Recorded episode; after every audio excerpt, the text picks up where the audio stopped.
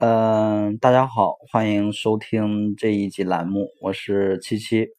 今天呢，跟大家去分享一个关于呃货源的这样的一个话题。因为最近一段时间，经常收到一些同学问我说：“老师，这个能不能做？那个能不能做？这个在淘宝上好不好卖？”其实我相信有很多的淘宝的新手卖家，经常性的就是很多的新手卖家都会问自己这样的一个问题，就是。我做的这个产品在淘宝上能不能卖呢？或者说好不好卖呢？其实这个话题它是一个伪命题。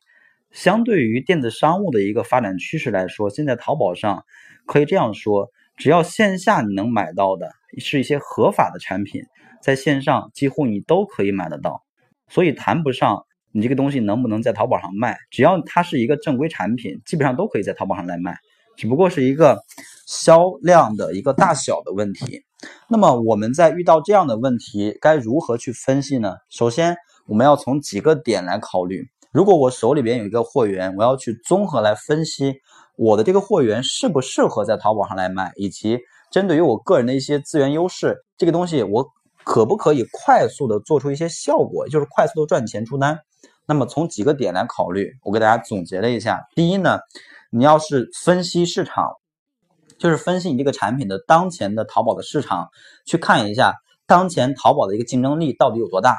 你比如说举一个例子啊，现在你做的这个产品，淘宝上已经有很多很多卖家在做了，并且呢，绝大多数的都是一些品牌产品，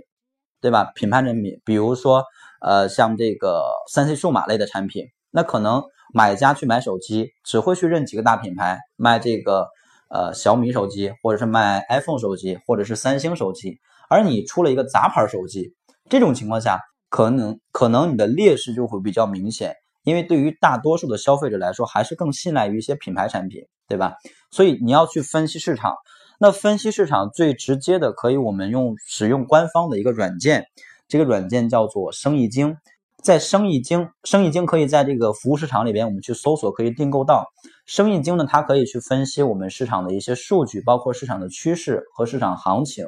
综合来判断，哎，我这个产品的一个市场的竞争度到底有多大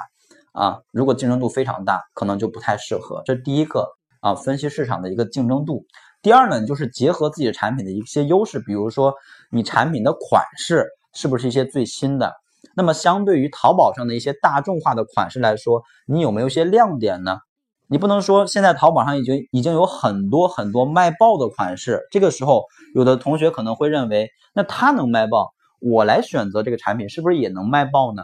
可能很多同学都会抱有这样的一个想法，但是大家这样来考虑一个问题，它能卖爆，那说明，呃，是不是它因为它先机，它抢占了一个先机？比如它早在你之前三个月就已经开始去把这个产品做起来了，那现在呢，由于时间和季节的因素，你现在再开始去手着手打造，可能时间已经错过去了，最好的时间错过了，对吧？这是在时间上面，其次就是对于这种绝大多数人会卖的款式，很多消费者他会去拼什么？会去拼价格，就是同样的款式，我会去找一个，比如说销量都差不多，那我会相对找一个价格更优惠一点的，或者销量更高一些的这种店铺来下单购买。而如果我们新上架一个宝贝，你价格你不可能说是最低的，其次呢，你一个新品也不可能说有特别高的销量。在这种情况下，那我们的优势、我们的劣势是不是就很明显了，对吧？我们打造起来的一个难度相对来说也就比较大，所以这是从款式上来分析。那么另一点就是，你可以从产品的发源地上来分析，比如说我是这个产品的这个产品的产业带的这个地区，那我会有几个优势，比如说我可以拿货很方便，我产品的迭代速度也很快。其次呢，我可以把控住我产品的一个质量。说实话，以现在的淘宝来说呢，呃，已经不再是前几年的以这个呃流量为导向，或者说以这个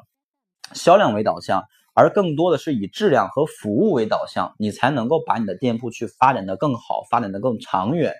所以呢，我们要去综合考虑，比如说现在你会发现有很多那种卖劣质产品和一些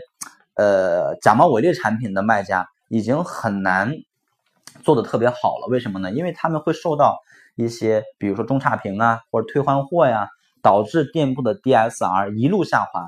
那从大概二零一五年开始，其实之前一直 DSR 对于排名和权重的影响都是有的，只不过从二零一五年开始，这个权重它的影响越来越大啊！我相信有很多做淘宝一段时间的同学都有一个发现，就是当你的店铺 DSR 数据一路下滑的时候，那你店铺的流量也一定是一个一路下滑的状态。所以说，我们如果说你去卖这种低价劣质产品，它会不会导致我们的一些劣质的一些客户的体验，比如说中差评，或者说退换货率比较高，或者说 DSR 的数据特别差，对吧？这种情况下，哪怕你可以短时间的去赚一笔快钱，但是可能这一笔钱赚到手之后，你的店铺也就废掉了。所以综合来考虑的话，可能这种产品也就不太适合我们在淘宝上去做。因为我要做电商的话，可能我是抱着一种创业的心态去做。我是想把我这个店铺做的更长远啊，更长远的一种战线考虑来去做这个店铺。所以呢，我们这边也也是建议吧，建议大家如果想去做好电商的话，那以产品为出发点，优选这种